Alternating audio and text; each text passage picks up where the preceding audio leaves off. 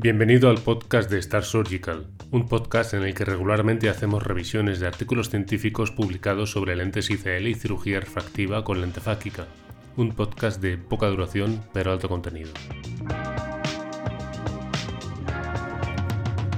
Yo soy Jorge Calvo Sanz y hoy nos acompaña nuestro compañero Jesús Beltrán, especialista de producto en la zona centro. Hola Jesús.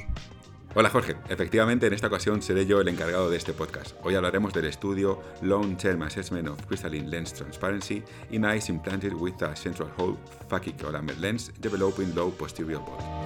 En este artículo, publicado por el equipo del Dr. Félix González López de Clínica Baviera Madrid en la revista Journal of Cataract and Refractive Surgery, se analiza la transparencia del cristalino en ojos con lentes Evo Vision ICL implantadas y bol bajo comparado con un grupo control. Para ello, los autores realizan un trabajo observacional retrospectivo con dos grupos pareados.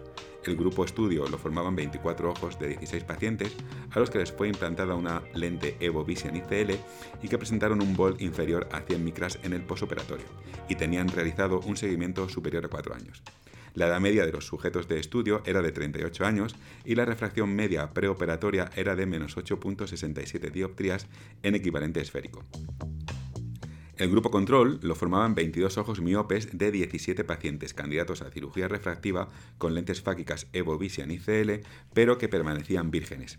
Su edad media era de 31 años y la refracción media era de menos 10.23 dioptrías en equivalente esférico. Se midió el bol posquirúrgico del grupo estudio con un OCT sweep source de polo anterior, el CASIA 2, analizando el bol en condiciones mesópicas, escotópicas y fotópicas. La densidad óptica del cristalino se midió utilizando el PNS, Pentacam Nucleus Staging, del tomógrafo Seinflug Pentacam. El PNS es un análisis de la transparencia óptica de los medios intraoculares que realiza Pentacam, para lo que el propio dispositivo realiza un estudio de transparencia óptica según las imágenes Scheinflug que obtiene, según una escala interna previamente validada. Adicionalmente, el cirujano principal, el doctor Félix González López, realizó un análisis subjetivo con biomicroscopía de la transparencia del cristalino en cada sujeto a estudio. Los resultados muestran un bol medio en el grupo de estudio de 52 micras en condiciones fotópicas y de 113 en condiciones escotópicas. El diámetro pupilar medio era de 2.99 y 5.26 milímetros en condiciones fotópicas y escotópicas respectivamente. Respecto a la densidad óptica del cristalino, el PNS marcó un valor de 7.94 en el grupo estudio y de 7.86 en el grupo control, resultando una diferencia entre esas medias no estadísticamente significativa.